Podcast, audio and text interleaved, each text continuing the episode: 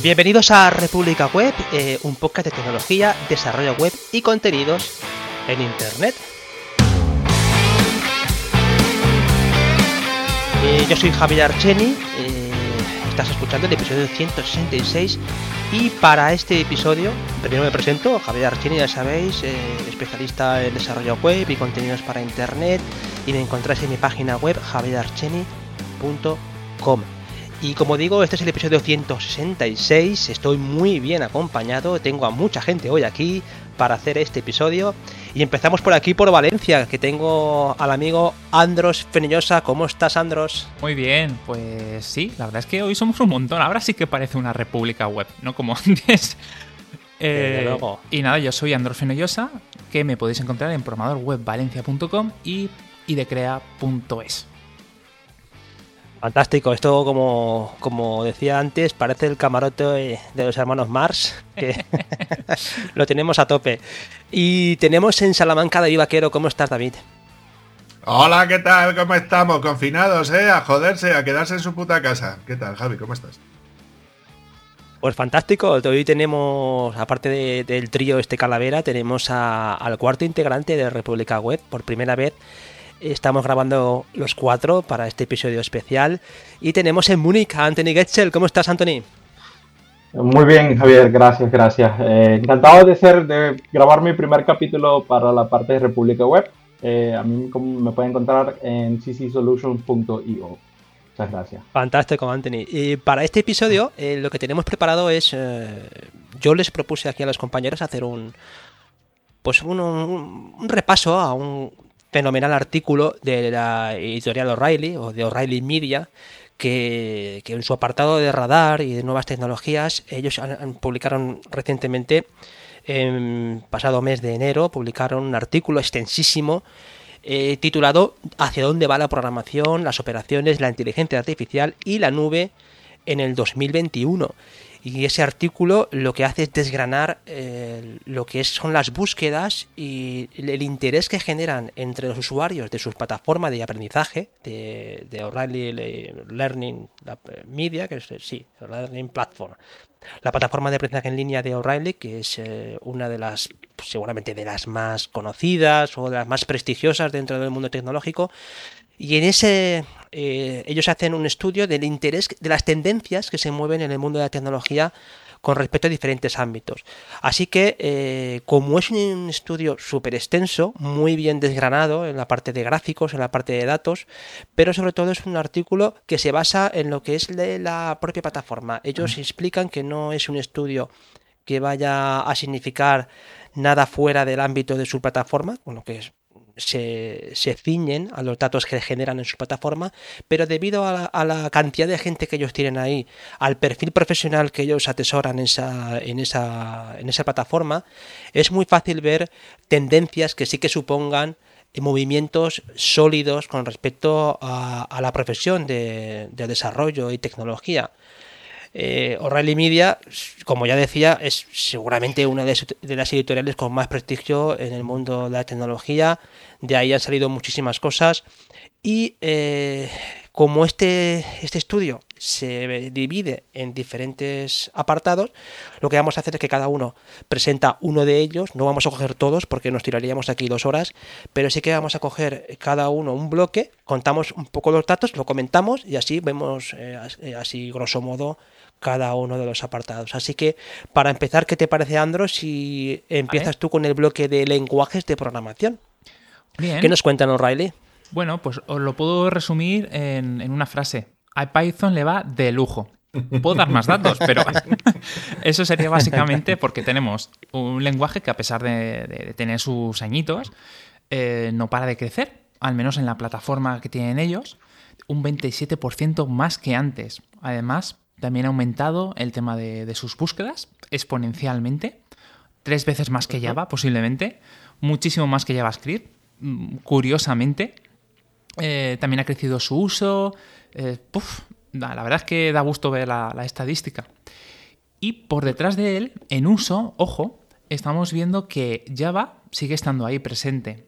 A pesar de, de que siempre se está diciendo que tenemos con, con otros Kotlin o con otros lenguajes como puede ser Closure, eh, Scala, tenemos ciertas alternativas, sigue estando a la flor de piel, al menos en el, tema del aprendizaje. Mm, pero ello no quita que haya otros lenguajes que también son antiguos que siguen creciendo. Como por ejemplo C, un 10%. O C con un 12%. No está mal, ¿eh? Un C, 12%. Sí, sí, sí, sí. Interesante. Y. Eh, la parte. La parte de Java no me. En realidad no me sorprende mucho, ¿verdad? Aunque no soy un gran fan de Java y me ha creado en mi vida más dolores de cabeza que, que placer, digámoslo así, ¿verdad? Eh, la parte de Java viene seguramente por todas estas aplicaciones de, con legacy o aplicaciones de empresas, ¿verdad? Que tienen años escritas y lo que hacen es siguen desarrollando, pero no la escriben, no, no realizan o no crean la aplicación desde cero, o el sistema. Y por eso no me sorprende. Lo de Java en el segundo puesto de verdad que no me sorprende. Pero, esto súmale también el dinero o el coste que debe ser rehacer esas aplicaciones. Que esto lo hemos hablado más una vez también. Es un tema de dinero. Prefiero formar un equipo y continuar el desarrollo. Sí, que sería interesante explicar, antes de empezar también a seguir dando datos, que cuando tú ves el artículo, ponemos por supuesto el enlace del artículo en la nota del episodio, pero cuando eh, estamos dando esos datos, ellos lo que hacen es separar en tres bloques los gráficos. Por una parte tienes la primera columna, que es el uso, que podría, eh, bueno, podríamos... Eh, asimilarlo a lo que es la, los materiales formativos que ellos tienen dentro de la plataforma, porque no olvidemos que O'Reilly tiene desde plataformas de, perdón, de lo que son eh, formaciones en vivo, formaciones en vivo, que ha crecido una barbaridad, ahora lo comentaremos, tienen los vídeos y tienen por supuesto los libros, además de otros, mm, los, los, artículos, los tutoriales, tienen, una, tienen un conjunto de formaciones muy amplio, pero esos gráficos se dividen en lo que es el uso, el porcentaje de crecimiento en uso, que sería también una segunda columna que hay que vigilar mucho. Y en tercer lugar, las consultas. Las consultas de búsquedas que se generan dentro de la plataforma. Por eso, eh, cuando ellos ponen un ranking, siempre lo hacen a tenor primero del uso, pero también tienes que vigilar cómo se comporta ese crecimiento de uso en función de la tecnología. Porque eh, si tú ves... Eh, lo explico, pero lo veréis vosotros. Si ves Java, como va comentando Anthony, es verdad que el uso está en segundo lugar, pero el porcentaje de uso con respecto al crecimiento ha, decrecido, ¿vale? Ha, disminuido, pero en cambio está muy fuerte en el tema de consultas, con lo que es, eh, eh, nosotros contamos los datos, pero no viene de más ver el gráfico para comprender cómo se comporta cada una de las tecnologías y todas las tecnologías que aparecen ahí, que son muchas. Perdona, Andros, continúa. No, no, ni hay que perdonar. De hecho, ahora, a raíz de lo que estás comentando, eh, se ve en la gráfica del de el crecimiento del uso que RAS o RUS y lo que sería Dart es enorme, pero no significa mm. que por ello eh, se esté utilizando más. Como comentan ellos también en el artículo, es muy fácil crecer cuando tienes un porcentaje muy pequeño de, usuarios. Exacto.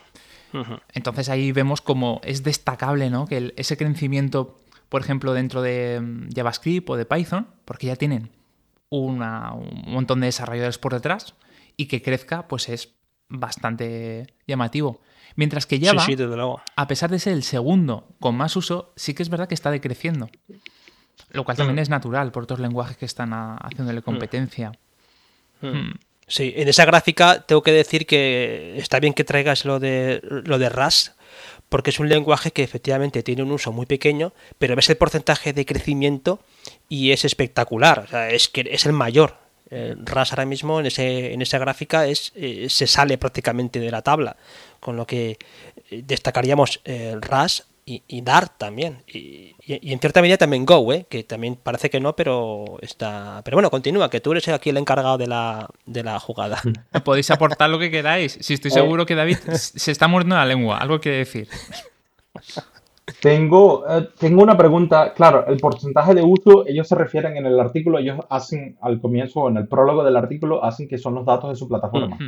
Yo creo que el, incluso si, si colocáramos el, uso, el porcentaje de uso o de ganancia de, búsqueda de Dart, de Go o de Rust, ¿verdad? Creo que sería mucho más grande si tomáramos en cuenta que estos lenguajes tienen su propia plataforma ¿verdad? Eh, de aprendizaje. Por ejemplo, GoLang tiene un buen tutorial en su página web, en la página web oficial del proyecto, ¿verdad? De cómo aprender y todo esto. Yo creo que de esos tres idiomas, por lo que uno lee en internet y las tendencias y todo eso, sí, sí. Si ese estudio fuese un poco más ancho, ¿verdad? Mm. Llegaran, serían mucho, incluso más grandes Sí, que sin duda. el porcentaje de búsqueda que, que Python Claro, y todo. ese es otro Mm. tema, que esto no es un reflejo de lo que está ocurriendo dentro de la industria. Ellos, eh, como ha comentado Javier al principio, tienen unos datos de lo que ocurre dentro de su plataforma y han hecho aquí un artículo para darnos un, resumen. Pero no pensemos que, que porque aquí esté triunfando ciertos lenguajes o ciertas búsquedas, eso luego eh, dentro de los buscadores esté también ocurriendo. Mm. Y una de las virtudes que tiene ese artículo, por eso lo recomendamos, es que además de dar datos, también el autor de el autor del artículo, que es el vicepresidente, bueno, lo que- el encargado de la estrategia de contenidos de O'Reilly, Mm. eh, este señor se toma la molestia de analizar cada uno de esos bloques y lo hace eh, de manera certera. ¿eh? Es, es muy interesante todo lo que apunta este hombre porque porque, porque te da una idea muy buena de lo que de, de cómo está la industria, de hacia dónde va la industria. ¿eh? A mí me parece que este, este señor da bastante en el clavo con muchas de las cosas que dice. De hecho, hay Venga, un- Andrés, continúa, perdona. No, no, no. Eh, hay un par de. Siguiendo con las estadísticas, los gráficos estos que hemos hablado, a mí me llama la atención un par de cositas. La primera de ellas es el, el poco uso de los lenguajes de programación funcional.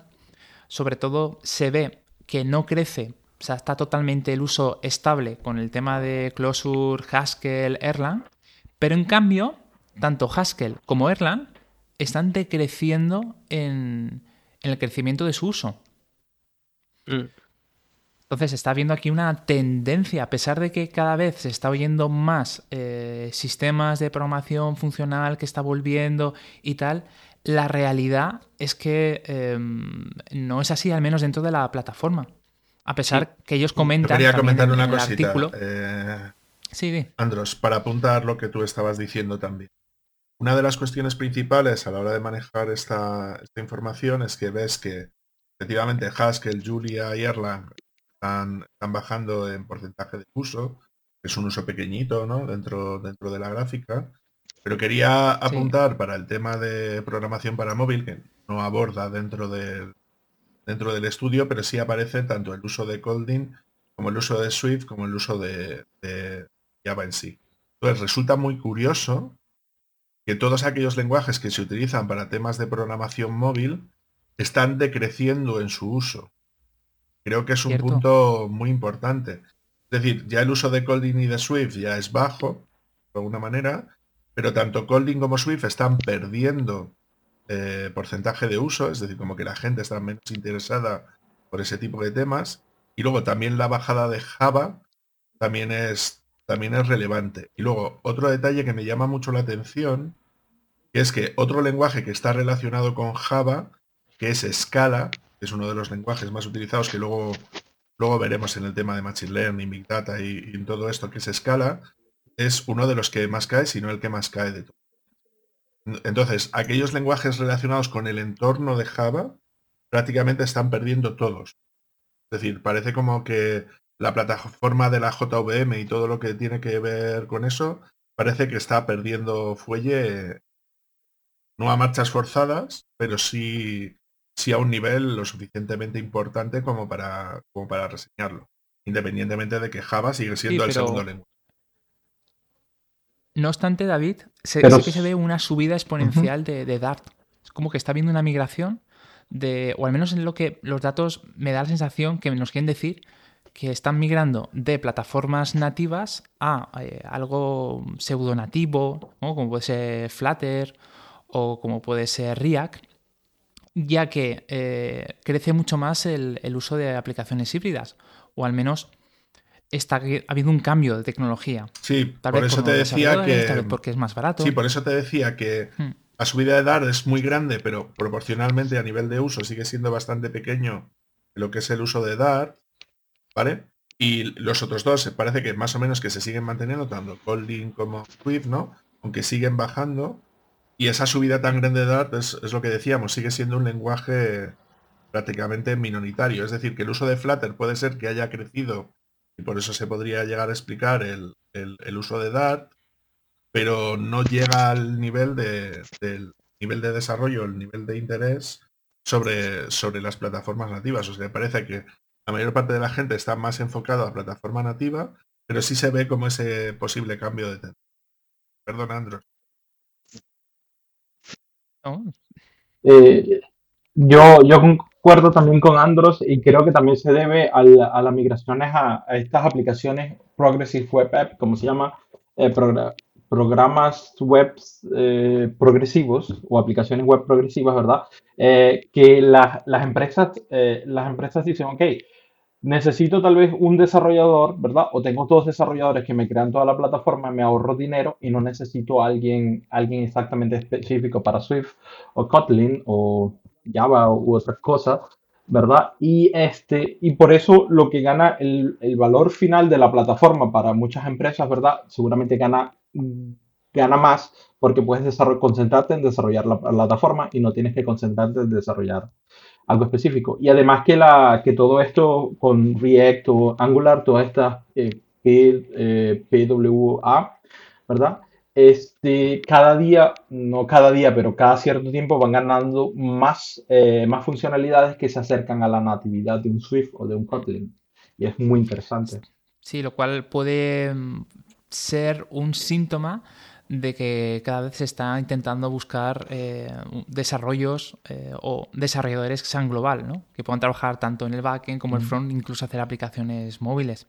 Aunque en la práctica, aquellos que os, habéis metido sabéis que hay una brecha, o sea, no, es todo tan, tan parecido como parece. Otro de los detalles. Sí, ahí fijaros que da. y ya me callo. Em, sí destacar que eh, JavaScript ha subido brutalmente eh, a, nivel de, a nivel de uso de la plataforma, es decir, que JavaScript no está muerto, muchísimo menos, sino, sino que sigue teniendo, que sigue teniendo un crecimiento bastante decente y que, y que de hecho eso podría llegar a explicar parte de lo que decís de las PWAs, ¿no? Y, de, y del tema de lenguajes de frontend, me parece como que los lenguajes de backend empiezan un poco eh, ir así un poquito hacia atrás. Y luego destacar algo de Ruby, que no lo hemos mencionado, y que Ruby, aunque sigue teniendo un porcentaje muy, muy pequeñito, pero tiene un, crecimiento bastante importante en el acceso a los contenidos. O sea, que en ese sentido es, o sea, es una comunidad súper fiel. ¿Os acordáis que lo hemos comentado ya en, ya en otras ocasiones, ¿no? Del tema de Ruby, que tiene una comunidad como súper, súper, súper fiel y que aún así sigue creciendo, aunque sigue siendo minoritario, pero que no deja de crecer. O sea que es una muy buena plataforma para el desarrollo y ya sabéis que Ruby está íntimamente relacionado con Ruby on Rails, ¿no? que sería su, su framework principal. Sea que en ese, en ese caso es, es algo fundamental. Y perdona, Javi. No, nada, yo simplemente apuntar que lo, apunto porque es una de las cuestiones que aquí también destaca mucho debajo de, todos esos datos. Ahora, antes de que, de que Andros remate eh, todo el tema este del lenguaje de programación, por apuntar también lo que comentaba Andros del tema de los lenguajes funcionales, hay una tendencia que marca aquí mucho y es el tema del de, eh, multiparadigma en los, en los lenguajes de programación. Y como bien indican aquí, efectivamente lo que es en la programación orientada a objetos sigue creciendo, sigue muy fuerte, pero lo que sugieren, eh, y esos datos es lo que el autor destaca, es que puede haber una integración en lo que es los lenguajes de programación con los orientados a objetos y que están funcionando muy bien.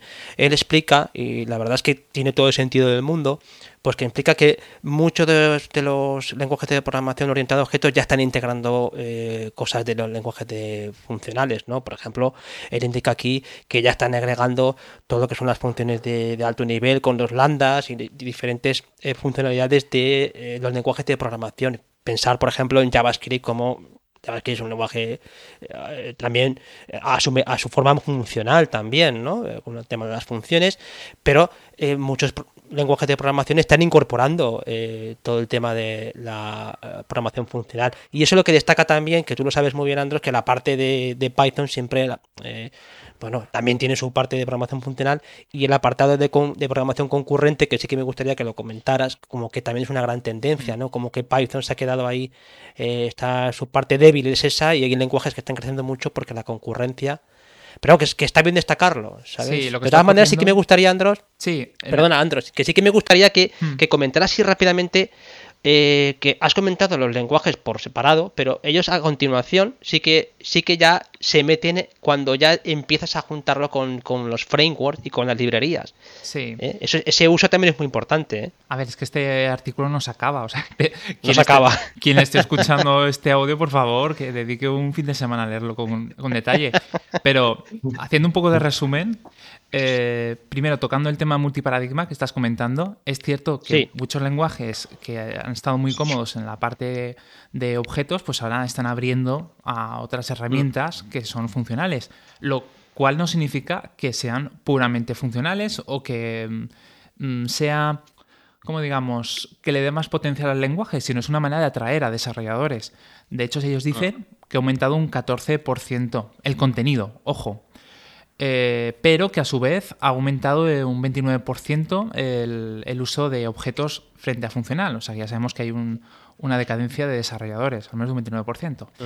Eh, mm. Pero quitando eso, lo que sí puedo comentar es que eh, unos lenguajes que no tenían herramientas apropiadas para hacer programación concurrente, sí lo están incorporando, mejor o peor, como está ocurriendo con Python, donde las últimas versiones han añadido esas posibilidades que ya existían antes, pero no eran tan importantes. Y ahora, sinceramente, yo, porque lo he tocado en primera persona, os puedo decir que me da la sensación que no están del todo bien integradas, o al menos hay muy buena voluntad, pero aún queda trabajo por detrás. Estamos al final acabando con lenguajes que son eh, que todo, que pueden hacer de todo, ¿no?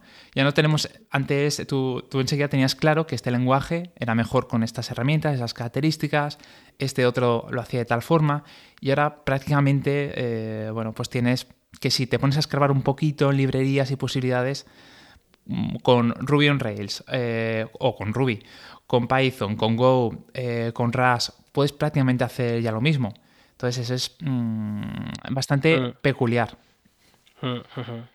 Sí, pero vamos, que siguiendo. Yo creo, yo personal. Perdona, Anthony, perdona, continúa. Javier. Eh, eh, yo creo que el hype, el, el, hype que vive Python en estos últimos. Eh, en estos últimos años, podemos decirlo así, ¿verdad? Es A por el manejo de datos y B por la facilidad, la curva de aprendizaje, no la llamaría curva porque creo que es una línea recta, ¿verdad? Es demasiado fácil de aprender y ese es el hype que tiene Python y es el, es el hype que se traduce también, a mi punto de vista, en una, en una estadística o un estudio aquí como el de el que hace O'Reilly. Mm. Y eso tiene, toma mucho, hay que tomarlo mucho en cuenta. Pero bueno, que por, por, por, continuar con el gráfico este que, nos, que te indicaba antes, el segundo gráfico del lenguaje de programación, que es lo que te decía Andros, que cuando ellos cogen y empiezan a... Porque pensemos que esto se basa mucho en búsquedas, ¿eh? Ellos también empiezan a estudiar cómo se correlacionan las búsquedas de esos lenguajes con librerías. Y en, eso y en esa tabla, pues coméntalo tú, pero vemos que ahí, como decía Anthony, o sea, hay un hype que todavía sigue muy grande con el tema de Python, ¿no? Sí, de hecho, es lo que hace potente a, Python, el, juntarlo, como dicen ellos, ¿eh? eh con PyTorch, ¿no? Que sería... Eh, eso a lo mejor vosotros me podéis comentar Eso si quieres lo, comentamos en la, parte de, inteligencia artificial, lo, comentamos más adelante, no te preocupes. Machine Learning. Pues mm, básicamente que donde está el potencial no es tanto en el lenguaje, ¿no? Como está comentando Javier, sino en la conjunción de, de frameworks con el lenguaje. Lo mismo, pues, eh, como hemos comentado, ¿no? Como sería Ruby on Rails, o como también está ocurriendo con TypeScript, o, bueno, pues todo este tipo de, conjunciones, como está ocurriendo con React, que está creciendo, mm, bueno, su uso es mayor que JavaScript, irónicamente, o lo que puede ser Spring, em, o como no de esta parte, a pesar de que estamos hablando de JavaScript, es como que se está unificando, están, se está quedando como el lenguaje una base, pero luego lo que importa son las herramientas que están por encima. Yo quería comentar una cosita, ¿vale? Eh, voy un En esta segunda...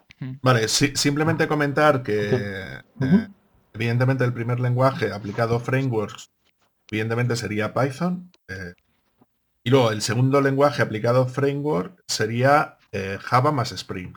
Es decir, prácticamente dentro de este diagrama no aparece ningún otro framework que no sea Spring para el desarrollo ah, para el desarrollo con Java. Luego, es cierto que la combinación de pues eso, Java Spring, React, Angular, Node sería comparable al, uso global que hay, que hay de Java. Y eh, pues eso, React estaría en primera posición de los frameworks de frontend y el segundo sería Angular, ¿vale? Sí es cierto que en el texto también menciona a Vue, pero dice que prácticamente casi como si no estuviera creciendo. Y luego un detalle que a mí me ha resultado bastante curioso, ¿vale? Y es, ¿dónde están las tecnologías de Microsoft en este en este en nuestros gráficos y en este tal? Es decir, creo que tenemos un sesgo de lo que comentaba al principio del, del episodio Javi, de que es la, es la editorial de O'Reilly. Entonces, os dais cuenta que no aparece .NET no aparece por ningún lado, César no aparece por ningún lado prácticamente. Eh, es llamativo, que es, bastante curioso. De hecho, a ver, ahí... es cierto que la parte de lenguaje sí de hecho, fíjate que... Pero os dais cuenta que a nivel de uso de plataforma mm. más framework y tal, no está .NET Framework por ningún lado, ¿no? Esto me resulta bastante, bastante mm. curioso, ¿no? Pero eso tiene... Eso sabes qué pasa, David, que tiene dos, dos, dos explicaciones. La primera, efectivamente, que O'Reilly es la editorial abanderada del, del, open source dentro de Silicon Valley, por así decirlo, para empezar. ¿no? Por supuesto, eh, el propio fundador, Tino O'Reilly, es una de esas cabezas visibles de todo el movimiento open source y es un tío que siempre ha hecho, ha hecho evangelio del open source. Y por otra parte también, es que también el propio autor es poco amigo de Microsoft. es que él lo dice, o sea que es que de hecho él es un tío que, tiene varios libros de Unix, es un tío muy metido también en, el mundo de, open source y tampoco muy amigo de, Microsoft y por tanto creo que mucha gente que está eh, dentro de O'Reilly Media tampoco son muy amigos de Microsoft y yo no recuerdo tampoco muchos libros, quitando aquellos de directorio activo de Microsoft, que sean referente dentro de O'Reilly. Corregirme si me equivoco, pero yo no veo mucho título de. Bueno, está lo que ha dicho Anthony antes de que nos pusiéramos a grabar, ¿no? El, bicho este alienígena, que es, curiosamente es el único bicho raro de, todas las criaturas de los libros. Aunque cuidado, sí que es ah. verdad, perdón Anthony, pero sí que es verdad que en, uno de los apartados de, lo cuenta en un párrafo, sí que eh, él reconoce que Microsoft ha hecho un grandísimo trabajo a nivel de, empresa. ¿eh? Eso sí que es verdad que lo comenta con Azure, con, con GitHub y todo eso, que sí que reconoce que, ostras, estos tíos han puesto por las nubes esas tecnologías. ¿eh?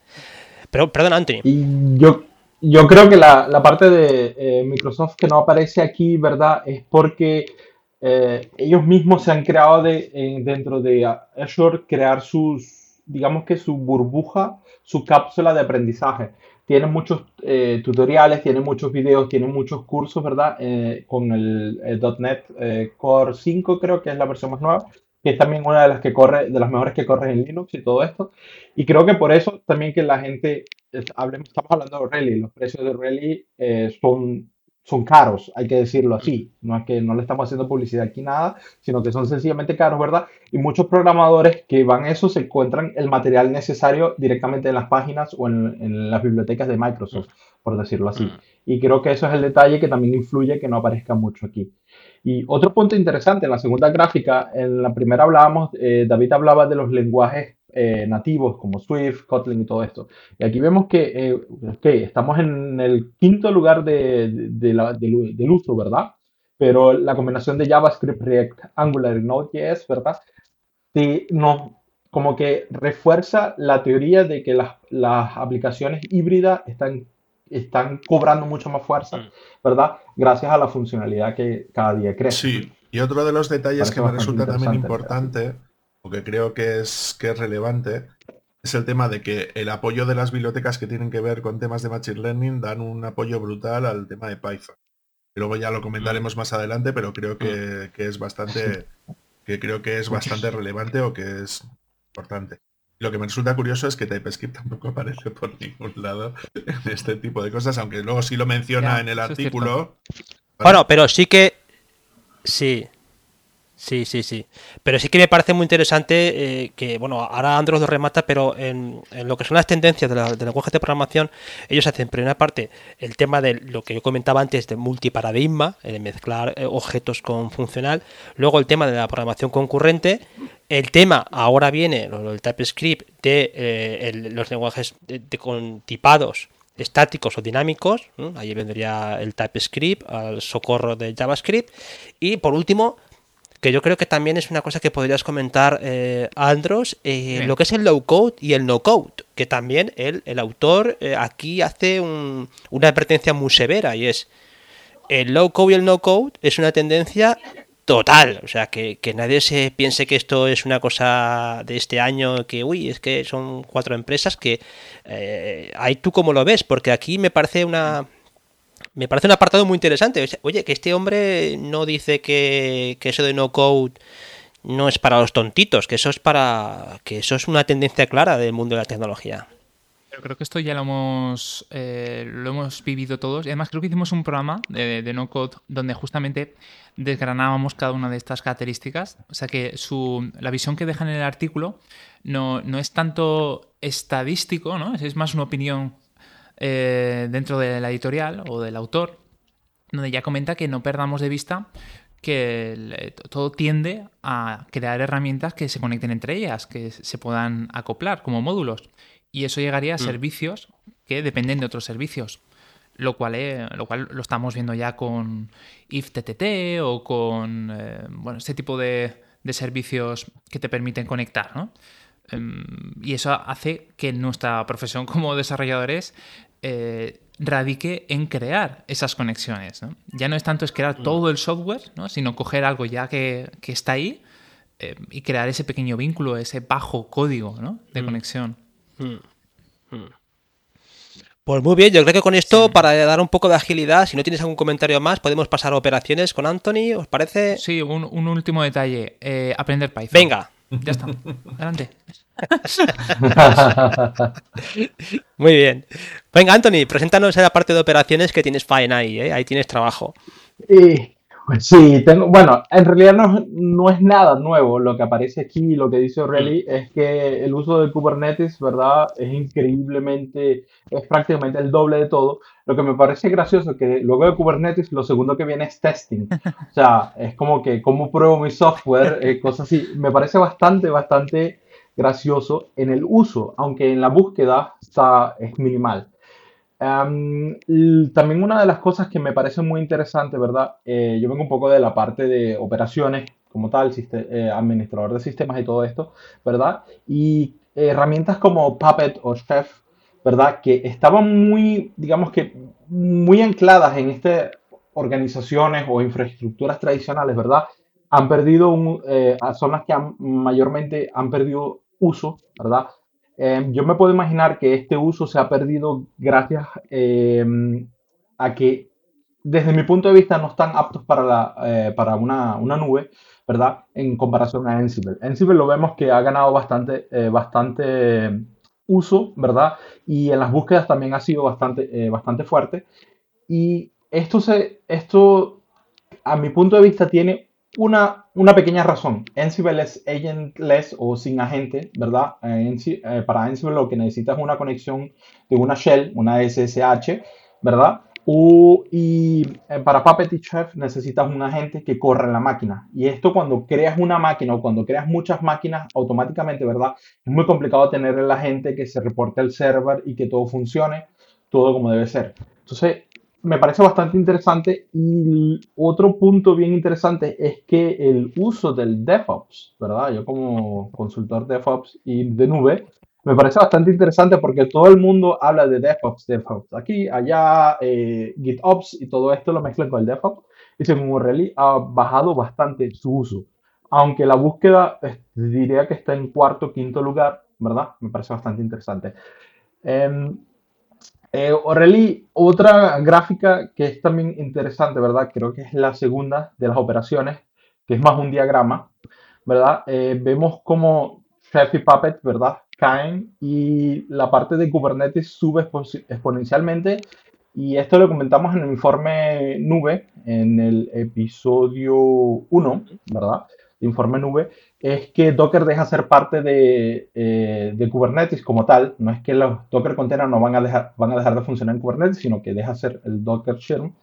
Y eso fue a finales del 2020 y ahí se ve, yo reconocería en la gráfica que ahí empieza a decaer la búsqueda de, de Docker. Y otro tema bastante interesante, que no es de operaciones, pero me llamó bastante la atención, es una de las últimas gráficas eh, que tiene que ver con el tema cloud, ¿verdad? O el tema de la nube.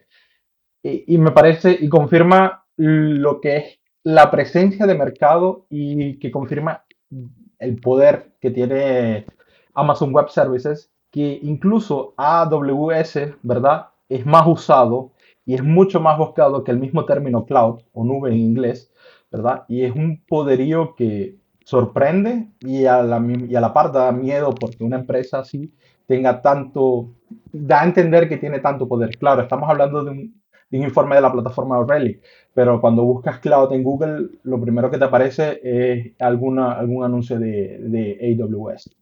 Muy interesante el estudio, eh, habla de habla del, también de, eh, de, cómo Kubernetes ha cambiado la, la, forma de crear software, ¿verdad? Tiene una gran influencia ya ya que no piensas en máquinas de explicar, sino piensas un poco más desechable, ¿verdad? Agarro mi, la versión 1 de mi software, la boto, la tiro y recojo la, y hago el deployment o el, el despliegue de la, de la aplicación de la aplicación 2.0. Me parece bastante interesante y confirma las tendencias que se ven hoy en día, ¿verdad? Que todo va más a la nube, todo va más a esta mentalidad un poco desechable, por llamarlo así, pero es un, digamos que viendo esto es un desarrollo que a mí particularmente me parece bastante interesante, ya que estamos hablando aquí que la primera tecnología de búsqueda, ¿verdad? Es una tecnología open source y cada día a mí particularmente me alegra que el open source se haga mucho más importante y se reafirme con, esta, con estos estudios, con estas gráficas.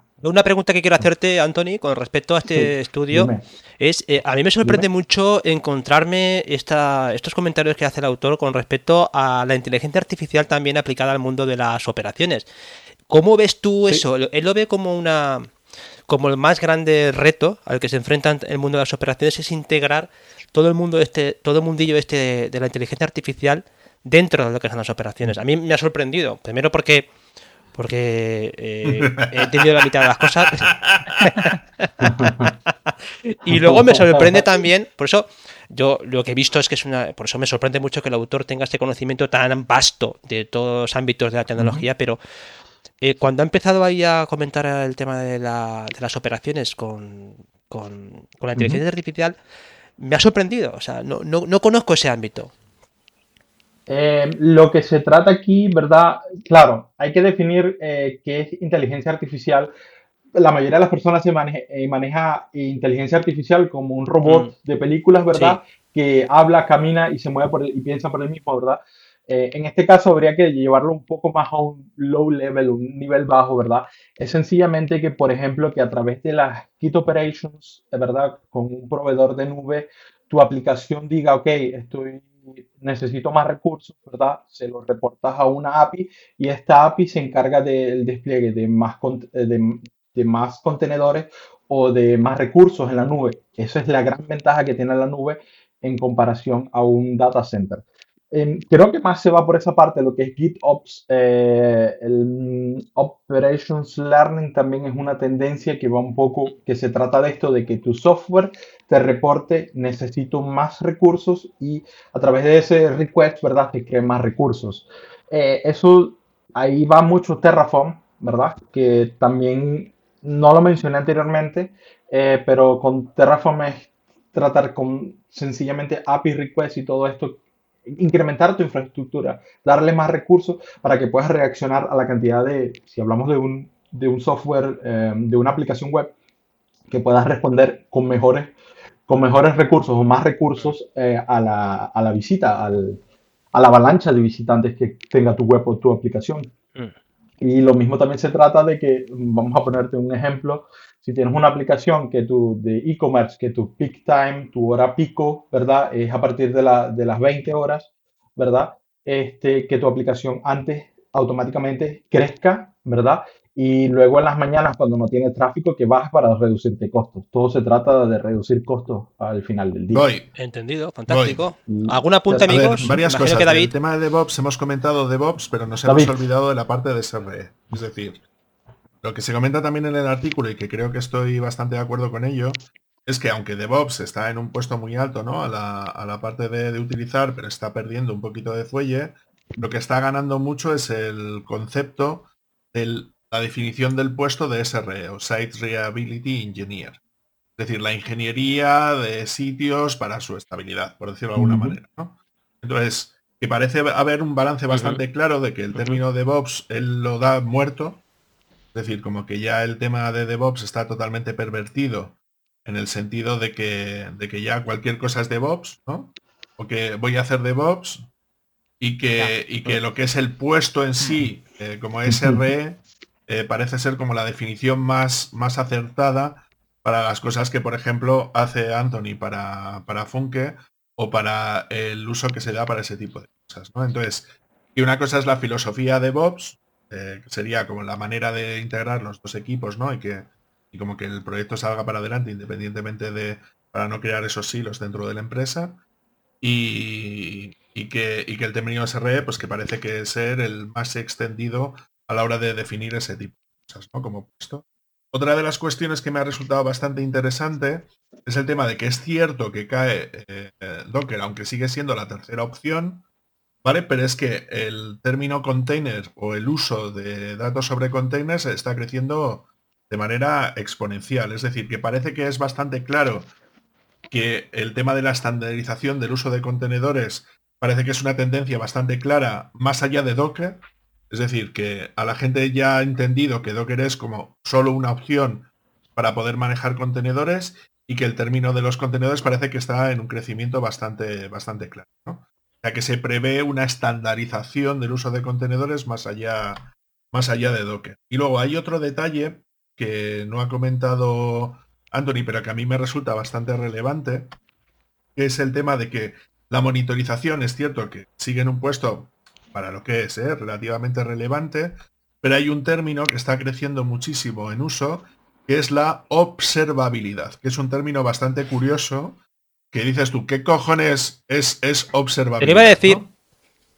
Sí, sí. Te lo iba a Vale, decir. favor, la monitorización para vamos a distinguir lo que es monitorización de lo que es observabilidad, ¿vale? La monitorización es que tú tengas métricas que te permitan saber cómo se está comportando tu aplicación o tus sistemas, ¿no? Esto es lo típico que llevamos utilizando de toda la vida, que es pues cuánto porcentaje de CPU, de memoria, porcentaje de error, ¿no? Es decir, tiempos de respuesta, ¿no? Temas de ese estilo que son maneras a través de las cuales tú puedes ver cómo está funcionando ese sistema, que sería pues, lo, tema que se ha hecho siempre de monitor, lo que Anthony y yo somos del Team Rancher, ¿verdad? Por el tema de monitorización que, que funciona bastante bien, pero entraríamos en el concepto... Sí, perdona, Anthony. Eh, en este... Vale. Sí. Eh, No, no, eso sería terminar la, la idea. la- la parte de monitorización tradicional, vamos a decir, ¿no? Es decir, ver cómo está el estado del sistema, las máquinas y las aplicaciones. Sin embargo, el término observabilidad, que resulta bastante interesante a la hora de poder hacerlo, es la manera de analizar y depurar aplicaciones en despliegue, ¿vale? Es decir, ver cómo se pueden depurar, claro, las aplicaciones se están convirtiendo cada vez más, y sobre todo con el tema de la incorporación de los microservicios, ¿vale? En cada vez más complicadas a nivel de arquitectura. Entonces, el hecho de saber por qué está fallando algo es casi más importante de saber de qué está fallando.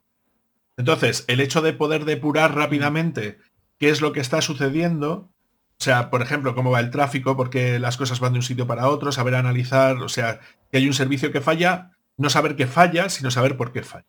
Entonces, eso sería más el término de observabilidad. Y me resulta curioso porque dentro de todas las tecnologías que están presentes dentro de, de- dentro de Kubernetes, el único que aparece dentro de la gráfica de una manera relevante es Istio. Istio, por si no lo conocéis, es la capa de eh, Service Mesh, ¿no? Que se puede colocar por encima de los contenedores. Es decir, es la capa que permite redireccionar las peticiones que entran en un clúster de Kubernetes para que se redireccionen al, al contenedor o conjuntos de contenedores o de pods en este caso, que es como se llaman dentro de la terminología de Kubernetes, para que sean capaces de poder capturar ese, ese tráfico y redireccionar ese tráfico. Entonces, me resulta bastante curioso que sea la única tecnología que en este caso está siendo nombrada o que aparece dentro de este gráfico. Entonces, en ese sentido, creo que es muy importante. Y luego, por el otro lado, y ya para terminar, sería el, uso de, GitHub se ha disparado, eh, o se está disparando, pero está a la par con CICD.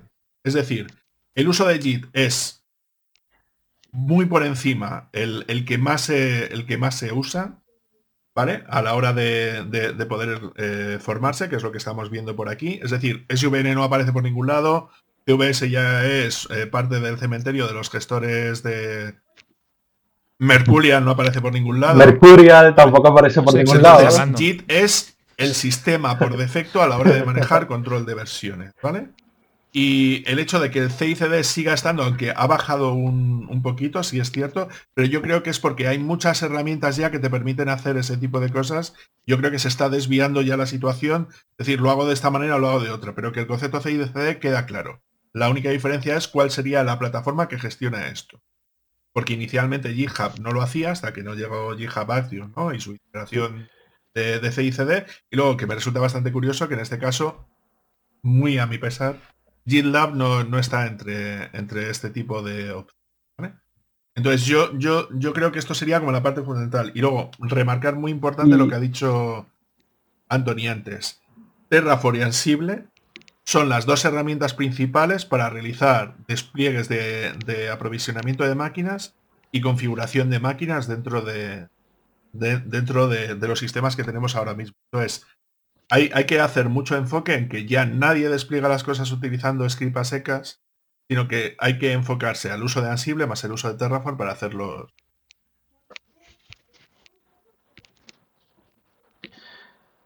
En el tema de, en el tema de Istio, ¿verdad? Del Service Mesh, eh, yo lo uniría un poquito a, la observabilidad. ¿Por qué? Porque una de las grandes ventajas que tiene Istio es que tú puedes ver lo que están haciendo todos tus microservices, tus microservicios, ¿verdad? Dentro de tu arquitectura. ¿Qué tiempo tarda en responder? Claro, no vas a tener una, métrica como que eh, mi insert query tardó 30 milisegundos más de lo normal, ¿verdad? O tengo un slow query en la base de datos, pero te ve, por ejemplo, cuánto tiempo tardó en ser contestada la respuesta al servicio X o Y, y todas estas ayudan a, la observabilidad. La parte de observabilidad, ¿verdad? Eh, también viene, me imagino yo, que la parte de, digamos que el uso o el crecimiento del uso ¿verdad? Viene de la mano con lo que está haciendo Prometheus, ¿verdad? Con toda esta métrica, porque se ha vuelto el estándar a la hora de crear observabilidad, ¿verdad? Y eh, lo que se llama en la aplicación el tracing o application y también parte del application monitoring, performance monitoring, ¿verdad? APM, es que con Jäger, ¿verdad? Eh, Como si no lo pronuncias tú, bien, que de estos nombres que tienen diéresis nos preguntas a nosotros cómo se pronuncia, no me todas. este, sí, sería si la palabra, no sé si es una palabra inglesa o de otro idioma, sería Jäger, ¿verdad? Eh, que es para ver lo que hace tu aplicación. En este caso sería que cuando lo integras a tu aplicación, ves la request que va a la base de datos, ves la respuesta de la base de datos y vas creando como ese rastreo de tu aplicación. Y esa es, eh, digamos que la importancia que eh, obtiene la observabilidad en estos últimos años se viene a que el crecimiento va a la par del crecimiento con Kubernetes. Porque si pones tus servicios en Kubernetes, ¿verdad? Y te pones a monitorear cómo está el CPU, cómo está la memoria, ¿verdad? Tus servicios te empiezan a fallar y no tienes ni idea y entonces vas viendo tus métricas no obsoleta y no menos importante porque son importantes, pero no que son 100% eh, reales, vas a tener lo que se llama en inglés el false positive o positivo falso, ¿verdad?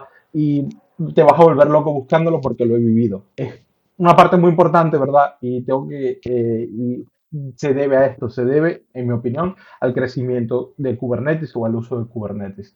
La gente, lo que podríamos deducir también un poco de la gráfica es como que las personas utilizan Kubernetes, ¿verdad? Kubernetes, este, el, el, hype, ¿verdad? De Kubernetes, vamos a poner todas nuestras aplicaciones en Kubernetes, luego empiezan a fallar las, eh, las aplicaciones en Kubernetes y la gente se empieza a preocupar, los desarrolladores se empiezan a preocupar mierda, ¿por qué está fallando ahora? Ok, ¿cómo, hacer, cómo monitorear, eh, a buscar cómo monitorear aplicaciones? Hay en la reunión que diga, os dije utilizar Chef, os dije utilizar Pape, no me escuchasteis.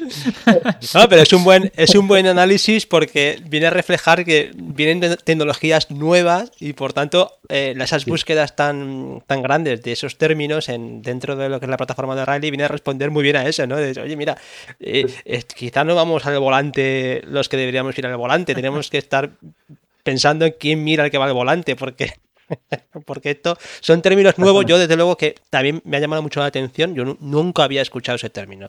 Observabilidad nunca lo había, nunca lo había escuchado. También es verdad que soy muy profano en cuestiones de operaciones y todo esto, y es normal, pero, pero que, mira, son términos que surgen nuevos y hay que estar. Me gustaría comentarte una cosita de tema de. Amigos, el tema de operaciones. Una de las herramientas típicas que se suelen utilizar a nivel de observabilidad eh, David, lo, sé, lo, sé, lo, sé, lo, sé, lo, que intento decir es que, que, hemos mencionado hemos mencionado lo que es el término. hemos, hemos mencionado lo que es el término, pero no hemos mencionado herramientas que permiten hacer eso. Entonces, respecto al tema de observabilidad, una de las herramientas que yo conozco y que funciona bastante bien es New Relic, por ejemplo. Es como un componente que instalas en el, en el sistema. Sí, sí, ya sé que es mucha pasta. Pero, pero es una herramienta de observabilidad, es decir, es el que te permite poder meterte dentro del sistema de ejecución, pues por ejemplo, el caso de Java se, mete dentro de la propia JVM y, lo que te permite hacer efectos prácticos es la parte de gestión de qué está sucediendo por detrás. Es decir, que si te deja ver, pues eso, ese error, te permite seguir ese tipo de trazas y tal. Entonces es una herramienta que no es de software libre, pero y además que es un SaaS de estos de los que valen un puto pastizal que flipas una pasta. ya, no solamente es por el tema de, que, de, que, lo tienes que instalar, sino que yo tengo... como cuando se instala en, cada servidor, claro, pagas por server. O sea, no es como una herramienta que compras, instalas y puedes colocar donde tú quieras. Y perdona, Anthony, ¿qué querías decir? Ya.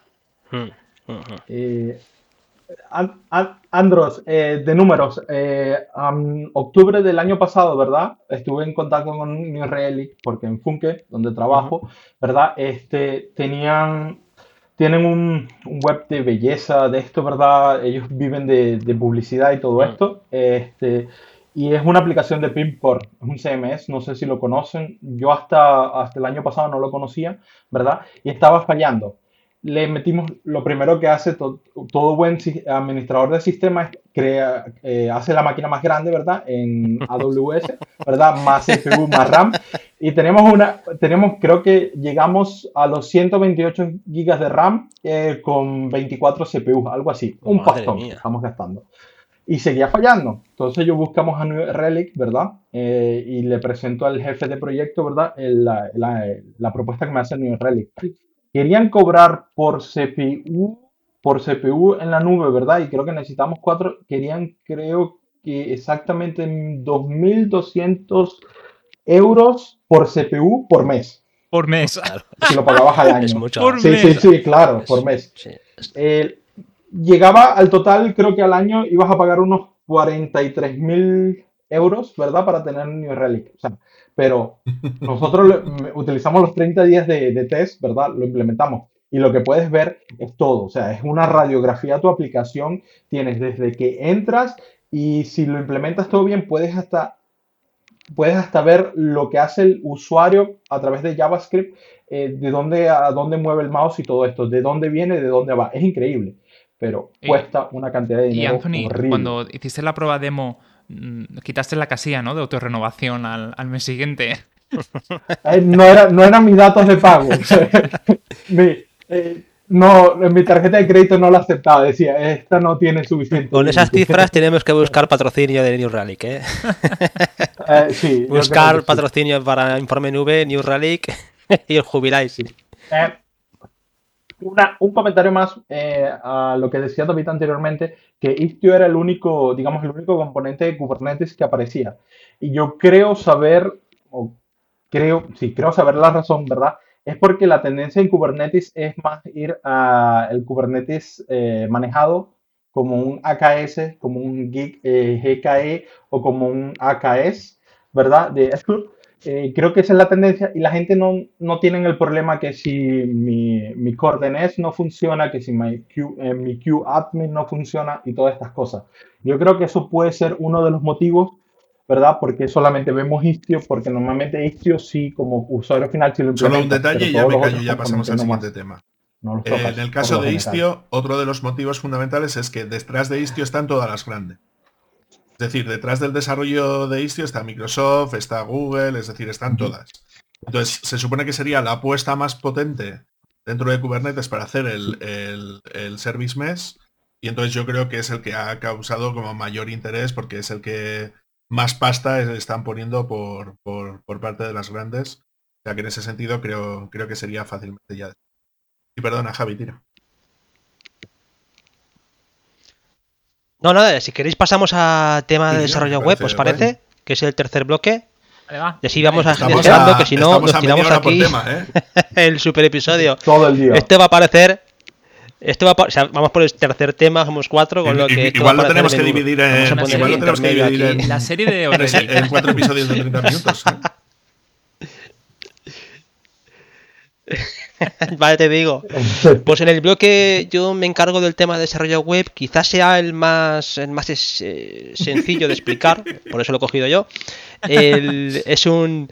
En el caso de desarrollo web, eh, no sorprende mucho, porque así lo explican, que efectivamente sea React el. Eh, bueno, lo que es el, framework o la librería que, que, reina dentro de lo que es el desarrollo web, esa, vamos, pieza gráfica y es absolutamente eh, number one, tanto en uso, en crecimiento, en consultas, React lidera muchísimo y en cifras ellos marcan con bastante, ¿eh? con un 34% y constante en lo que es el crecimiento del interés de React dentro de la plataforma de O'Reilly.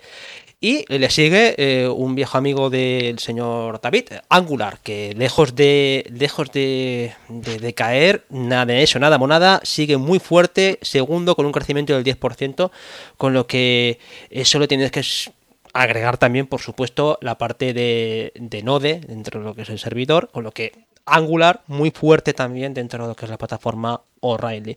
Y un tercer dato que aquí destacan, y yo creo que a, más de uno le sorprenderá, a, mí no particularmente, y es que el, Ruby on Rails, que sigue muy fuerte y sigue con un crecimiento del 77%. O sea, es la, es la eh, framework que mm, junto con Django crece más en la plataforma, con lo que ahí tenemos a uno que yo ya he visto algún vídeo de eso de que Ruby on Rails está muerto, no estudio Ruby on Rails, nada de eso. Eh, Ruby on Rails sigue fortísimo, es una es una es un framework con un uso muy muy muy extendido, con una comunidad, como decía antes David, gigantesca, muy sólida y que sigue siendo una gran opción para hacer desarrollo web.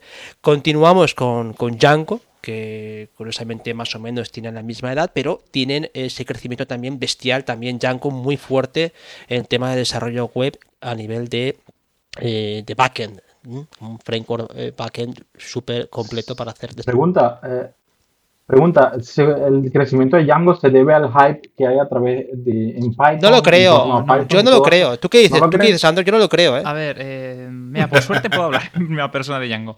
Pues resulta que, que está creciendo todo, todo lo que, lo que hacía antes eh, está mejorando y además ahora incorpora nuevas funcionalidades. Por ejemplo, ahora mismo tú puedes hacer, puedes tener channels o lo que sería WebSockets. Eh, sí, sí, puedes hacer los WebSockets con PHP. ¿eh? Puedes tener concurrencia. Hay una biblioteca de WebSocket. ¿Cómo?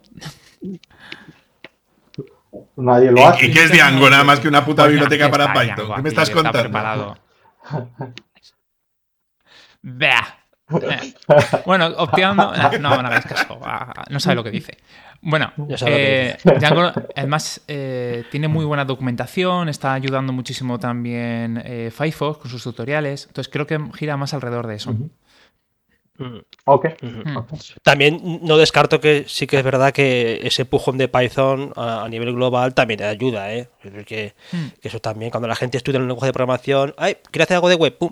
Tengo Django. Porque, curiosamente, también, y eso no nos debería sorprender, o a mí por lo menos no me ha sorprendido mucho que el, PHP sí que haya tenido un, un declive bastante marcado. ¿eh? El, autor del artículo lo que viene a demostrar es eh, ese que efectivamente es, una, es un lenguaje que, domina la web, es eh, casi todo el mundo utiliza PHP para, para sus servicios web, pero a la hora del el interés que está creando y la tendencia está en franco declive. O sea que lo que sí que indica es que qué pasará con PHP 8 parece como que PHP 8 puede ser el gran revulsivo para que toda la gente que está haciendo PHP continúe en PHP.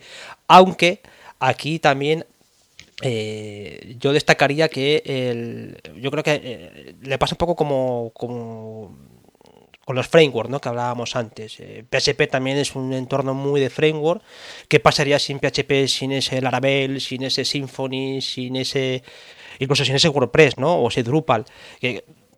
Que también PHP es mucho, hay mucho detrás de PHP y yo lo comparo también con respecto a, a Ruby on Rails, yo lo veo así, yo que he estado viendo Ruby on Rails, está tocando cosas, haciendo cosas y a mí yo cojo Laravel y cojo Ruby on Rails y me parecen cosas todos, es verdad que todo está muy influenciado por, por todo, pero eh, yo lo veo prácticamente igual. O sea, eh, quitando, por supuesto, el lenguaje por debajo, la elegancia de Ruby no la tiene PHP ni mucho menos, pero sí que es verdad que a nivel de uso y las características lo veo muy similar.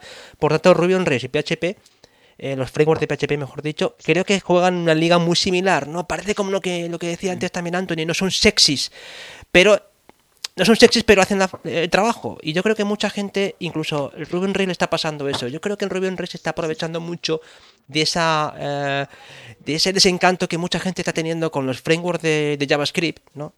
Que se le está haciendo todo muy complejo, dice, vamos a volver a lo que yo controlo. Y si tengo que meter una capa de, front, ya me ocuparé de, eso, pero eh, yo tengo mi back con, con Ruby on Rails o tengo mi back con, con Laravel o con Symfony y a partir de ahí lo que venga detrás, ¿no? Eh, yo creo que marca mucho eso. Eh, algo que comentaba David al principio es el caso de Vue. View, que, baja. Es una cosa que parece que desde aquí siempre tenemos un cariño especial por View, pero, pero cuando ves cifras lo ves muy, muy por debajo de React, pero vamos, con unos datos que, que están en franca bajada. ¿eh? Lo que sí que destaca aquí es eh, dos cositas más. El primero es el crecimiento de Svelte como uno de los frameworks de front también con mucho crecimiento. Y también de Next.js, que es uno de los frameworks también de JavaScript, eh, que también está creciendo de una manera asombrosa. Y por último, ya para acabar, es el, hace mención también al WebAssembly, que es la, bueno, como la alternativa a JavaScript, que, puede ser uno de los... Mm, yo creo que, lo hablo con la ignorancia total, ¿no? No, no he tocado WebAssembly, pero sí que destaca que puede ser y hay que tener muy en vista a WebAssembly como el futuro del desarrollo web también, como una gran alternativa a, JavaScript. Y bueno, por lo demás, yo creo que viejos conocidos como jQuery. Sí, perdona. Sí, antes de, continuar, solamente quería comentar un par de cositas. La primera es que si os fijáis en las gráficas, está creciendo mm. mucho más todo lo que tiene que ver con, con la parte de renderizado en el cliente que lo que sería dentro del server side. Mm. Mm, porque está habiendo un cambio de tendencia, ¿no? Lo que, lo que hemos hablado muchas veces, cómo se está llevando las responsabilidades al, navegador. Luego, sí. otra cosa que me llama mucha atención es lo parejo que está PHP y Flask. O Flask es un, un framework eh, de desarrollo con Python, pero ni, mucho menos comparable a Django. más bien es una, sencilla solución para hacer páginas sencillas y el resto tú lo tienes que meter todo a base de, de, plugins. En cambio, me llama la atención que tenga mm, un porcentaje mayor de uso que PHP. Sí, pero fíjate que ahí eh, volvemos a lo mismo siempre.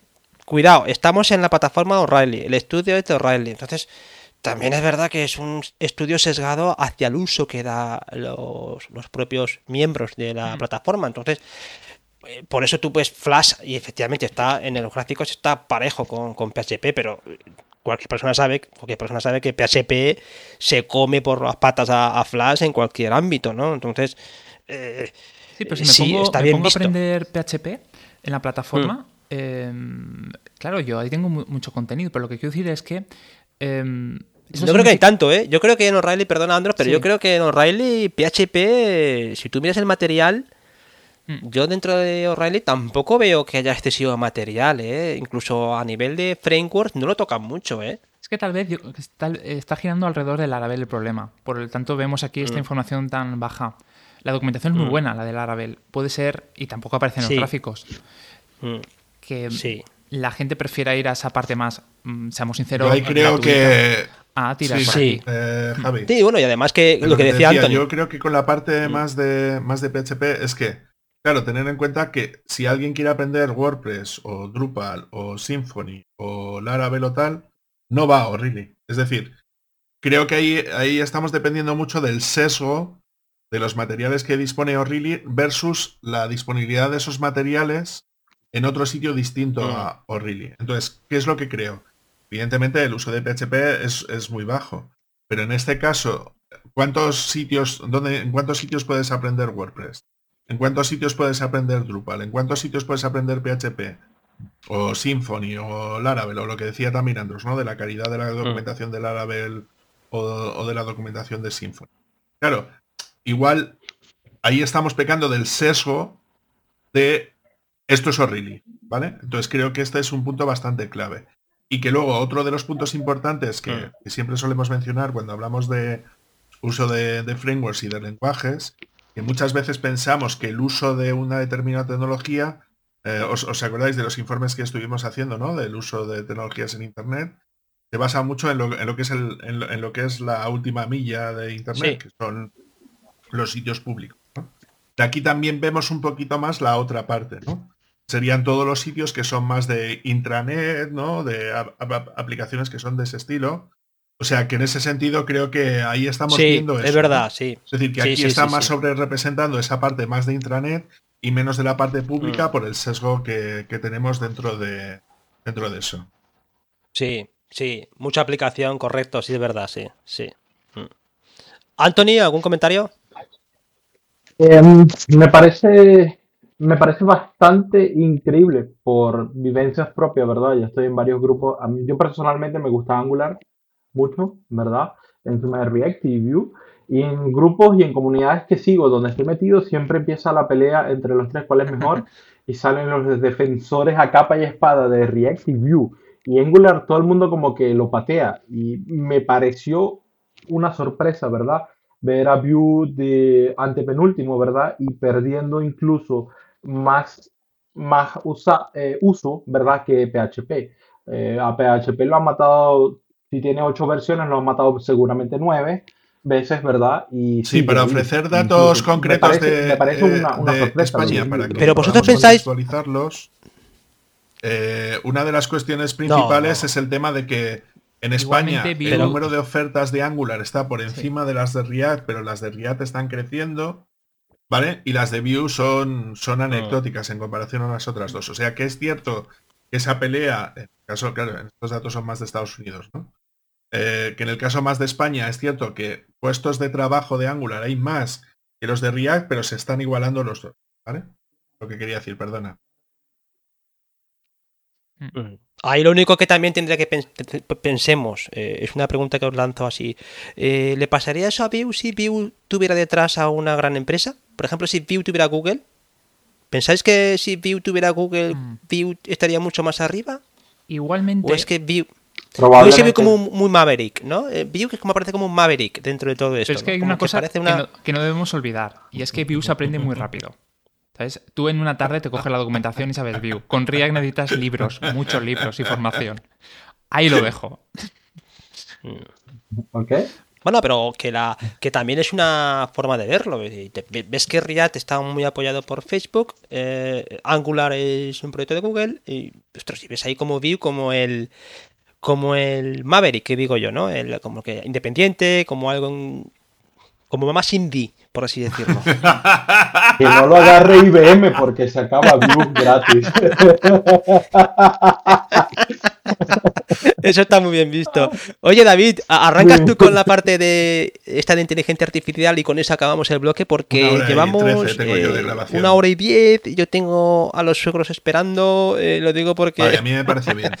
Eh, ¿Acabamos y- con tu y- bloque? Y, y aparte creo que esto será rápido porque no sé Venga. hasta qué punto podemos discutir de esto.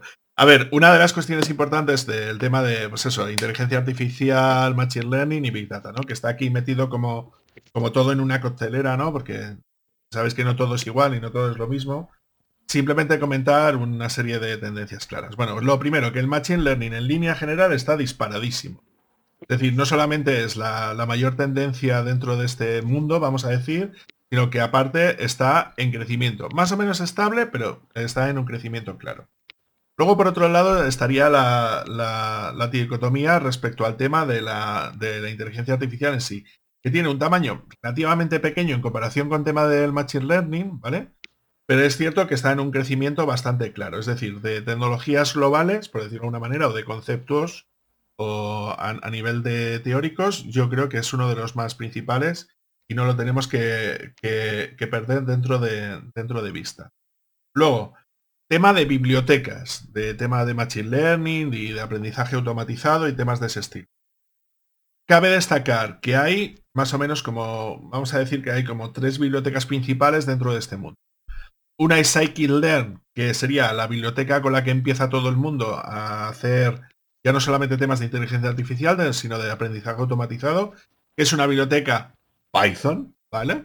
Eh, que es una biblioteca cojonuda y de hecho yo es la que utilizo en los cursos de, mm. temas de, aprendizaje automatizado y de, de, inteligencia artificial para empezar, que es, eh, que es la biblioteca con la que empieza todo el mundo y sigue habiendo mucho interés y la gente quiere aprenderla, o sea, porque es una muy buena puerta de entrada al, al mundo de la inteligencia artificial y aprendizaje automatizado y tiene un crecimiento bastante razonable, se puede llegar a decir. Y luego por el otro lado tendríamos las dos bibliotecas principales de temas eh, más específicamente diseñadas para el tema de inteligencia artificial, eh, más de puesta en producción o de generación de modelos, que serían TensorFlow por un lado y luego por el otro lado tendríamos PyTorch. Si antes hablábamos del tema de los de los, de los frameworks de frontend, ¿no? Hablando de Angular y de React, aquí tenemos otra vez la misma pelea, ¿no? Porque eh, TensorFlow sería la biblioteca apoyada por Google, ¿no? Que funcionaría mejor en servicios de producción. Y luego por el otro lado tendríamos PyTorch, que es la biblioteca auspiciada por Facebook. Entonces volvemos a tener otra vez este, este patrón de que las bibliotecas más utilizadas son las que eh, también serán las donde hayan metido mucha más pasta, ¿no? De los que pueden invertir en este tipo de cosas que por un lado es Google y por el otro lado es Facebook. Vale, entonces lo que parece ser es que TensorFlow es la primera biblioteca de lejos que aparece dentro, dentro del diagrama y con un crecimiento bastante considerable, ¿vale? Eh, pero la que más está creciendo de todo, es decir, la que tiene un porcentaje más alto de, de crecimiento respecto al año anterior, en este caso es PyTorch, que es la biblioteca de Facebook para hacer ese tipo de cosas, que está creciendo muy grande, pero de momento no le llega a la suela de los zapatos. Entonces, lo que comenta dentro del artículo es que eh, TensorFlow últimamente se está utilizando bastante para temas que tienen que ver con, con, el, con la puesta en producción de los sistemas, seguramente por esta integración que tiene principalmente Google a la hora de poder eh, poner en marcha lo que serían esas máquinas, no solamente para la parte de entrenamiento, sino también para la parte de inferencia, que sería la parte de puesta en producción de un, de un modelo. ¿Vale? O sea que en ese sentido está guay. Entonces, temas muy interesantes que tienen que ver con esto también. El framework principal de procesado de datos de manera paralela, ya entraríamos más a la parte de, temas de Big Data, en este caso sería Spark, ¿vale? Que es la herramienta principal que se está utilizando ahora mismo para temas de procesamiento en la nube masivo de datos, ¿vale? Tanto en temas de tiempo real como en temas de, de procesado batch y que sigue teniendo, que aunque ha perdido un poquito lo que es el, rendimiento, pero es la única que aparece como framework de desarrollo a la hora de hacer este, este, tipo de cosas. En contraposición a lo que está pasando con Hadoop, ¿vale?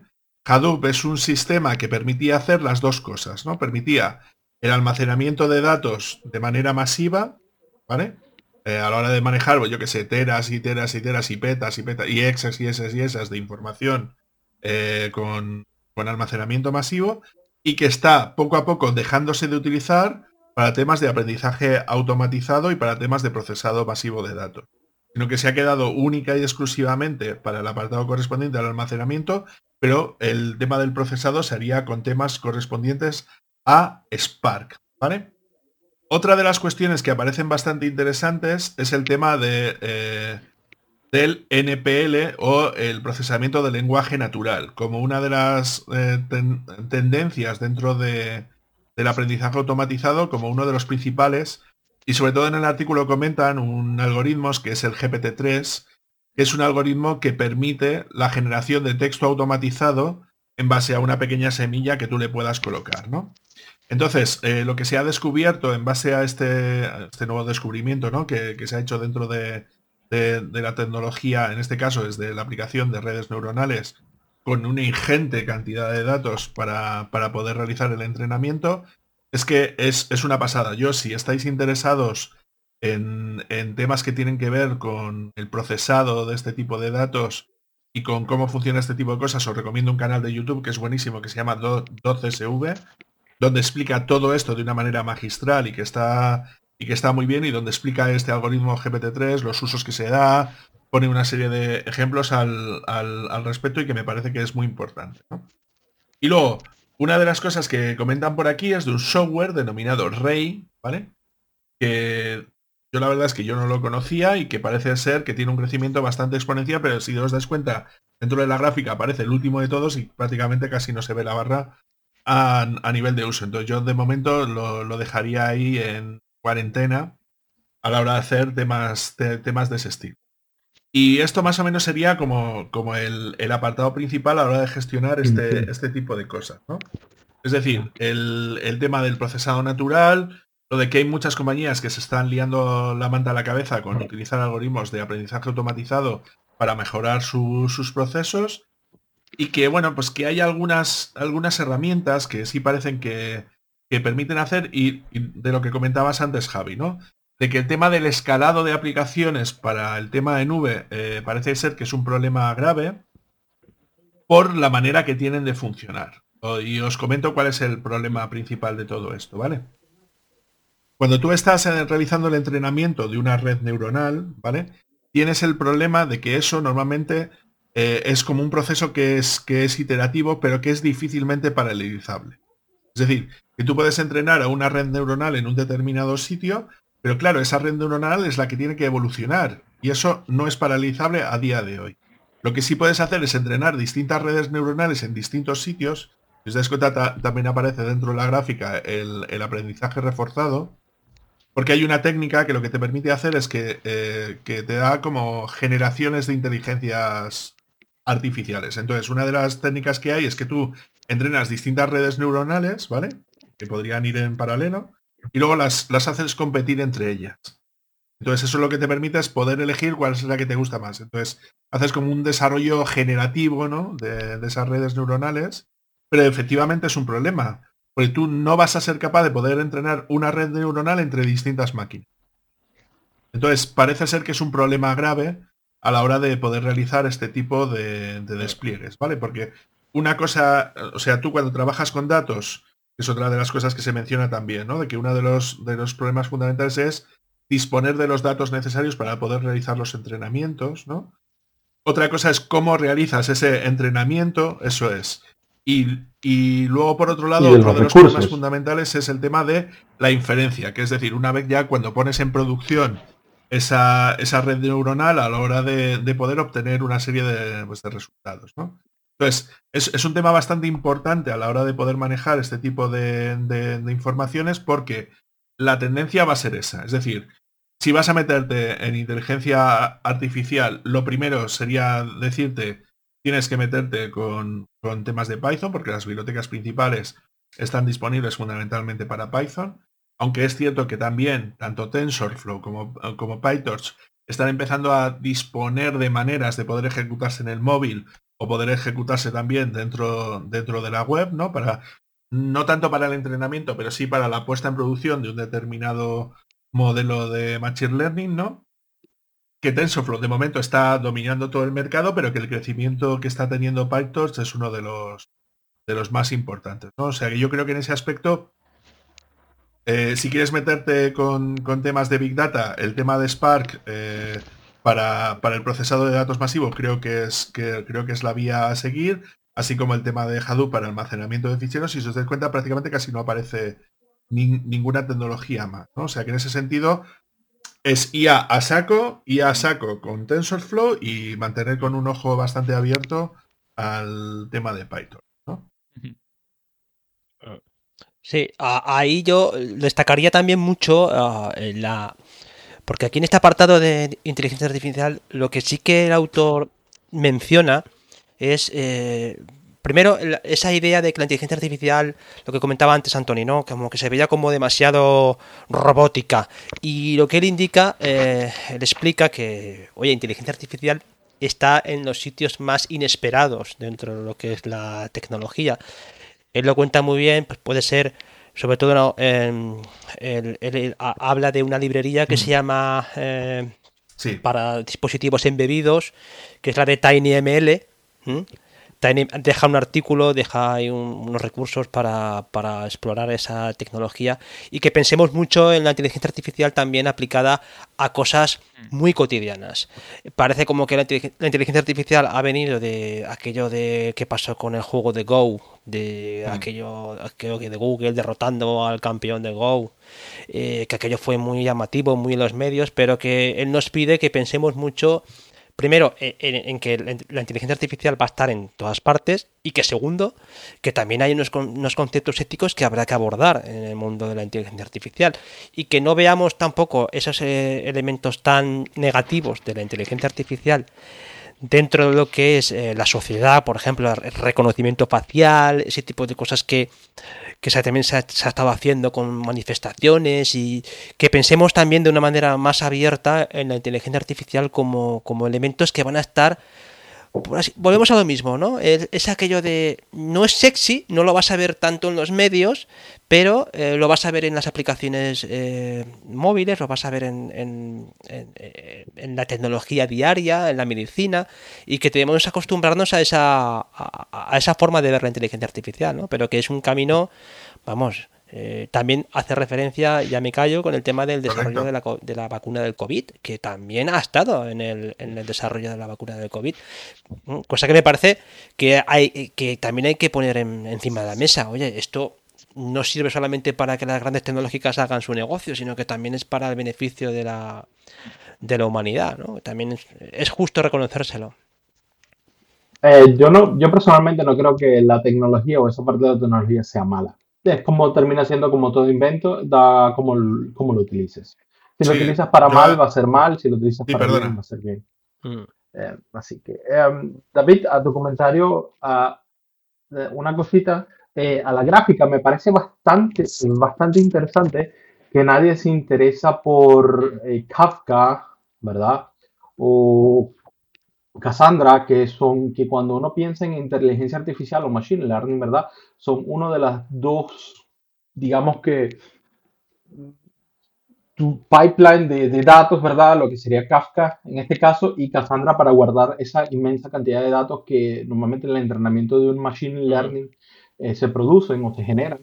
Me parece bastante interesante porque se orienta más en cómo hacerlo, ¿verdad? Pero no en cómo guardar mis datos, ¿verdad? Y cómo poner esos datos de una forma que lo Sí, en este caso en el artículo, Anthony sí, sí mencionan Kafka. Me ¿eh? parece, ese es Te das cuenta, hay un apartado donde dice que Kafka es una herramienta crucial para la construcción de, las pipelines de, de, datos, que es estable, que su crecimiento es del 6% y que tiene un uso similar al, de, al de Spark, ¿vale? Y que seguramente Pulsar podría ser el competidor de Kafka para la siguiente generación de herramientas que tenemos.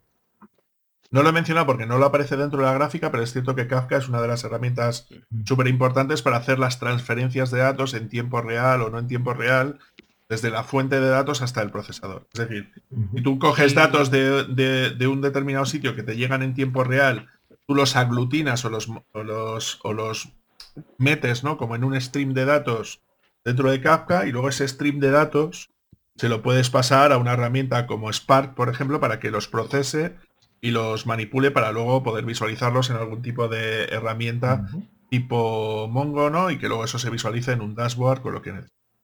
Y perdona, Andro, siga. No, nada, simplemente era hacer un comentario que ahora que me estoy fijando no, se habla en ningún momento de base de datos, ya que estáis hablando de Kafka. Sí, pero es lo que te decía, porque la parte de base de datos no existe. Sí, la parte esa es verdad. ¿Sabes? Que era lo que te decía, porque los datos normalmente no se almacenan en base de datos, sino se almacenan en lo que llaman data lakes, ¿no? como en lagos de datos, ¿no? Y eso normalmente suele ser algún tipo de Hadoop. Del procesamiento de datos. no, no, no, si te estoy diciendo. Es decir, que una cosa es el procesamiento de datos, que sería la parte de Spark, o la parte de Kafka, que te eh, aglutina los datos para luego enviarlos, pero lo que es la parte de almacenamiento de datos, normalmente no se hace en base de datos, sino que se hace en, software como en Hadoop, que sí sale dentro del informe, es lo que te explicaba antes, ¿no? Donde a lo mejor no almacenas en base de datos, sino que lo, almacenas en un formato CSV, pero que te ocupa 3 petabytes, ese, ese CSV. O a lo mejor utiliza un formato tipo Parquet, o a lo mejor un formato tipo de... Pero... Pero si, si lo tomamos en detalle, ¿verdad? Unos lagos de datos o los data lakes que están creciendo mucho en popularidad, ¿verdad? es un balde donde metes tu información. Y no tiene ninguna relación, ¿verdad? Por ningún lado, porque lo que hace es tirar, eh, tirar eh, datos ahí, pero mm, subjetivamente me sigue siendo una... Sí, lo único es que como se incluye normalmente los sistemas de ficheros distribuidos, es decir, eh, Hadoop haría lo mismo que hace Gluster FS o Ceph a la hora de poder distribuir los datos en distintos servidores para poder ya no solamente almacenar la información, sino que se pueda leer y escribir eh, con un, de una manera rápida, ¿no? Porque al dividir lo que es eh, la escritura y lectura de, de, ficheros en distintas máquinas y en distintos dispositivos te permite no solamente escribirlo de manera masiva, sino leerlo de manera masiva pero que es por eso principalmente por lo que no aparece aquí ese tipo de bases de datos, ¿no? Cuando, si necesitas algo más estructurado, ya es cuando tienes que pasarte, pues eso, un Mongo, como decía antes, también un Cassandra. Hola amigos, yo creo que con esto, después de un repaso parcial del artículo, no olvidemos que este artículo también tiene la parte de, de, privacidad, también tiene la parte de seguridad. No las hemos tocado, pero podemos abordarlo en otro, en otro episodio porque llevamos ya, a ver, una hora y media ya, señores. Yo creo que yo creo que ya con esto podemos dar por finalizado. Yo sabía que iba a ser extenso el episodio, pero aún así ha estado más corto de lo que yo pensaba, ¿eh? si alguien ha llegado hasta aquí, es un héroe. O sea, ya le damos el pin de gran oyente de República. Desde luego. Ya para rematar, simplemente es lo que comentaba eh, el autor al finalizar el artículo, que, que, veamos siempre esto como tendencias y que sí que él, por su edad también, lo que ve es lo que muchas veces también hemos comentado nosotros. Vemos que, oye, esto no es parecido a aquello que pasaba en los 80, esto no es parecido a aquello. O sea que muchas veces tampoco hay que dejarse llevar por esas luces tan llamativas de las nuevas tecnologías, sino que también verlo en contexto y verlo con, los pies en el suelo, ¿no? ¿no? No, dejarse llevar tampoco por el hype que decíamos antes también. Y, pero me parece un, estudio que hay que guardarse bien y, y merece una gran leída. ¿eh? Pues es muy, ya como decía, muy extenso, pero con muchos datos y por lo menos te da una idea muy, muy completa de cómo está la industria. Y por eso le hemos traído aquí al programa. ¿Algún apunte más, señores, antes de finalizar? ¿No? Pues nada, señores, con esto finalizamos, ¿no? Venga, pues venga, cabecera. Eh, agradecer a todo el mundo que haya aguantado tanto tiempo en este episodio tan largo, tan, tan, de, tan de Netflix, que esto ya parece ya una serie de Netflix. A mí me podéis encontrar en javierarchini.com, ya sabéis que me dedico al tema de desarrollo web, contenidos en internet y a apagar fuegos, ¿eh? sobre todo. javierarchini.com. Andros, ¿dónde te encontramos? A mí me podéis encontrar encendiendo fuegos. O sea, yo creo trabajo para. a mí en propadowervalencia.com. Eh, también me podéis encontrar en decrea.es y en saps.studio. Ah, y hay web. ¿Y a David? Ya sí, la semana que viene. Ah, fenomenal. ¿Y a David dónde lo encontramos? David ya sabéis que me podéis encontrar en cursosdesarrollo.com, evidentemente en el canal de YouTube de, de cursos de desarrollo, donde lo es una labor de temas de formación, un modelo de negocio para un reparto justo y equitativo. Muy bien, Anthony? bueno, yo me encargo de hacer el despliegue del fuego que crea Android para que, para que Javi lo pueda pagar, ¿verdad? Este, a mí me pueden encontrar en Twitter en arroba dev abajo o o ccsolution.io, por ahí me pueden encontrar. Muchas gracias. Eh, una cosita, un, tal vez unos comentarios de eh, nuestros oyentes, ¿verdad? Tal vez qué, qué opinan de, de, este estudio de O'Reilly, si están, acuer si mm. están de acuerdo con lo que el autor del artículo presenta de esta forma. Sería interesante saber y entrar un poco en la discusión o en Twitter. Me interesaría bastante. Sí, ya sabéis que... Exacto, eso iba a comentar que estaremos encantados de recibir vuestros comentarios en nuestra página web, republicaweb.es, donde también encontraréis ahí nuestros canales sociales. Tenemos Twitter, tenemos ese, ese grupo de malditos webmasters en Telegram y también nos podéis encontrar en las plataformas de podcasting. Tenemos ahí a iBox, tenemos nuestro feed personal en nuestro RSS, que es el que más nos gusta. Estamos en Spotify y estamos también en YouTube con el canal de curso de desarrollo que está creando, que, ha creado y está subiendo contenido David. Y además también tenemos nuestro Buy Me a Coffee, donde podéis aportar eh, desde 3 euros a sostenimiento para que podamos comprar algo de New Relic y podamos hacer cosas con, ellos. Buy me a New Relic license. Buy me a coffee. en vez de a coffee tendría que ser un, un, un camión cisterna de coffee, ¿sabes? Sí, exacto, sí, tenía que ser un cisterna, una manguera de café. Informe Nubes. un viernes por la tarde. Informe Nubes empezamos con la campaña de Buy AMD. Eh, cómprame un CPU AMD de los nuevos del último episodio. Y así es, también tienen el, informe nube, que aquí hemos hecho una especie de mezcla. Y nada más, agradeceros a todos vuestra escucha y os esperamos en el próximo episodio. Un saludo a todos. Chao. Quedaos en casa, cabrones. Chao, gracias.